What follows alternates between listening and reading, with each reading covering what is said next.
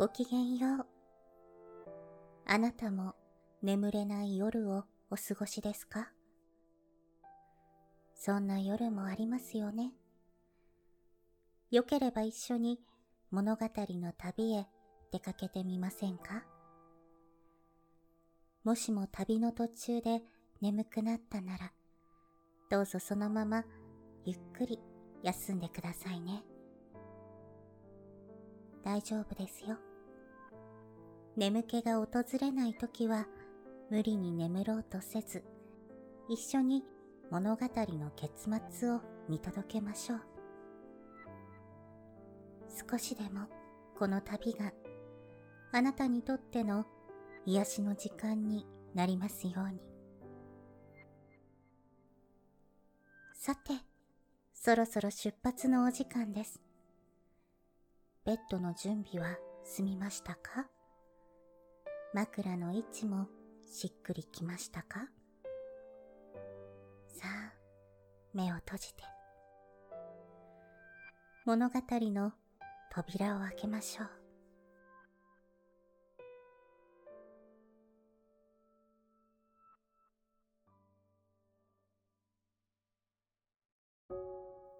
本日のお話は、宮沢賢治作、黒ぶどうというお話です。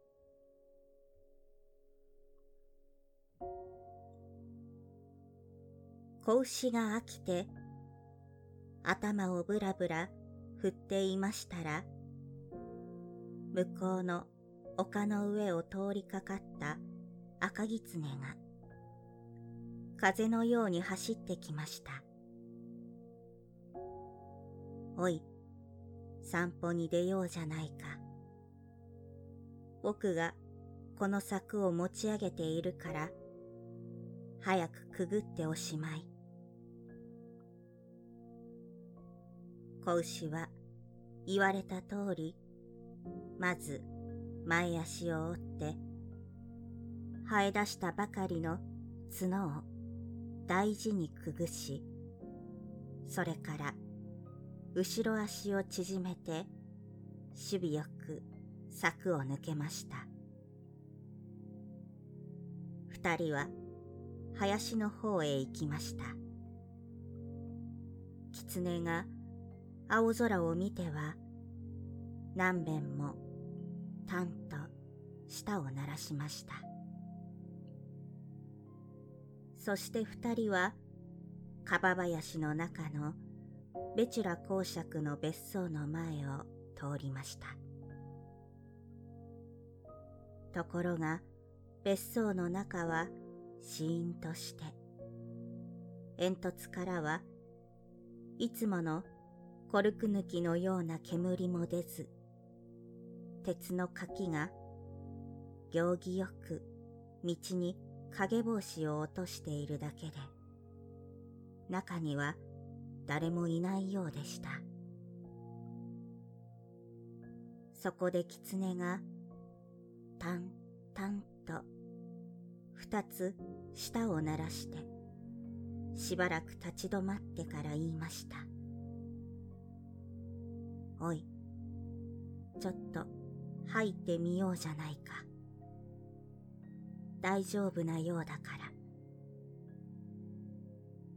子牛は怖そうに建物を見ながら言いました。あそこの窓に誰かいるじゃないの。どれ？なんだい？ビクビクするない。あれは公爵のセロだよ。黙ってついておいで。怖いな、僕は。いいったら、お前はグズだね。赤狐はさっさと中へ入りました。子牛も仕方なくついていきました。柊の植え込みのところを通るとき、狐の子はまた青空を見上げて、たんと一つ舌を鳴らしました。子牛はドキッとしました。赤狐は脇玄関の戸のとこで、ちょっとマットに足を拭いて、それからさっさと段を上がって家の中に入りました。子牛もビクビクしながらその通りしました。おい、お前の足はどうしてそうガタガタなるんだい？赤狐は振り返って顔をしかめて子牛を脅しました。子牛ははっとして首を縮めながら、なあに僕は一向家の中へ何度入りたくないんだがと思いました。この部屋へ入ってみよう。おい、誰かいたら逃げ出すんだよ。赤狐は身構えしながら戸を開けました。なんだい、ここは書物ばかりだい。面白くないや。狐は戸を閉めながら言いました。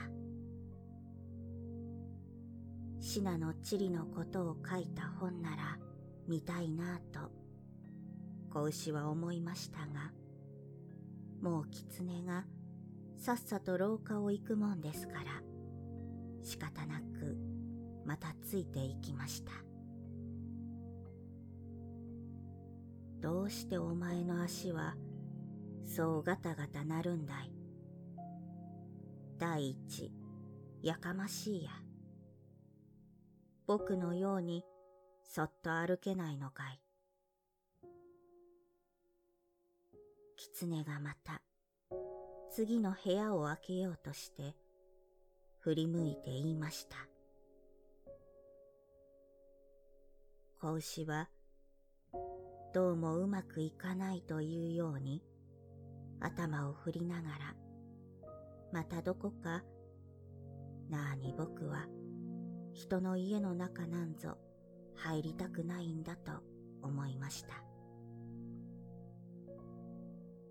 なんだいこの部屋は着物ばかりだい。みっともないや。赤狐は戸を閉めて言いました。僕はあのいつか公爵の子供が着ていた赤い上着なら見たいなぁと子牛は思いましたけれどももう狐がぐんぐん向こうへ行くもんですから仕方なくついていきました狐は黙って今度は真鍮の手すりのついた。立派なはしごを登り始めました。どうして狐さんはああうまく登るんだろうと子牛は思いました。やかましいね。お前の足ったらなんて不器用なんだろう。狐は怖い目をして指で子牛を脅しました。はしご段を登りましたら、一つの部屋が開け放してありました。日がいっぱいに差して、絨毯の花の模様が燃えるように見えました。テカテカした丸テーブルの上に真っ白な皿があって、その上に立派なふたふさの黒ぶどうが置いてありました。冷たそうな影帽子までちゃんと添えてあったのです。さあ食べよう。狐はそれを取って、ちょっと嗅いで検査するようにしながら言いました。おい、君もやりたまえ。蜂蜜の匂いもするから。狐は一粒べろりと舐めて、つゆばかりすって、皮と肉とサネは一緒に絨毯の上に吐き出しました。そばの花の匂いもするよ。お食べ。狐は二粒目のキョロキョロした青い肉を吐き出して言いました。いいだろうか。僕は食べるはずがないんだがと、子牛は思いながら一粒口で取りました。いいともさ。狐はぷっと五粒目の肉を吐き出しながら言いました。子牛はコツコツコツコツとぶどうの種を噛み砕いていました。うまいだろう。狐はもう半分ばかり食っていました。うん、大変おいしいよ。子牛がコツコツ鳴らしながら答えました。その時、下の方で。ではあれは、やっぱりあのまんまにしておきましょうという声と、ステッキのカチッとなる音がして、誰かに三人、はしご段を登ってくるようでした。狐はちょっと目を丸くして、突っ立って音を聞いていましたが、いきなり残りのぶどうの房をいっぺんにべろりと舐めて、それから一つくるっと回ってバルコンへ飛び出し、ひらっと外へ降りてしまいました。子牛は慌てて部屋の出口の方へ来ました。おや、牛の子が来てるよ。迷ってきたんだね。背の高い鼻眼鏡の公爵が段を上がってきて言いました。おや、誰かぶどうなぞ食って床へ種を散らしたぞ。泊まりに来ていた友達のヘルバ伯爵が上着の隠しに手を突っ込んで言いました。この牛の子にリボン結んでやるわ。伯爵の二番目の女の子が、隠しから黄色のリボンを出しながら言いました。